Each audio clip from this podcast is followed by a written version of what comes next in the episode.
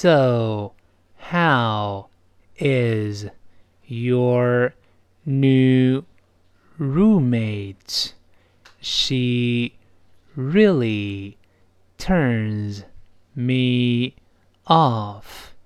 What happened?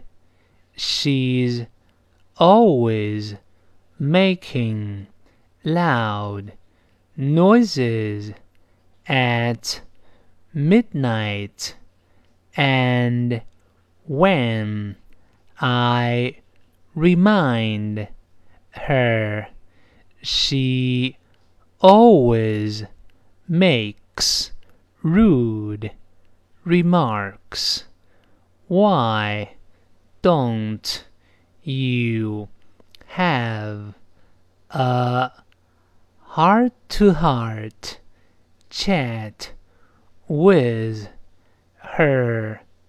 I tried, but it didn't work. But how many times did you try? At least three times. I guess I'm going to complain to the manager.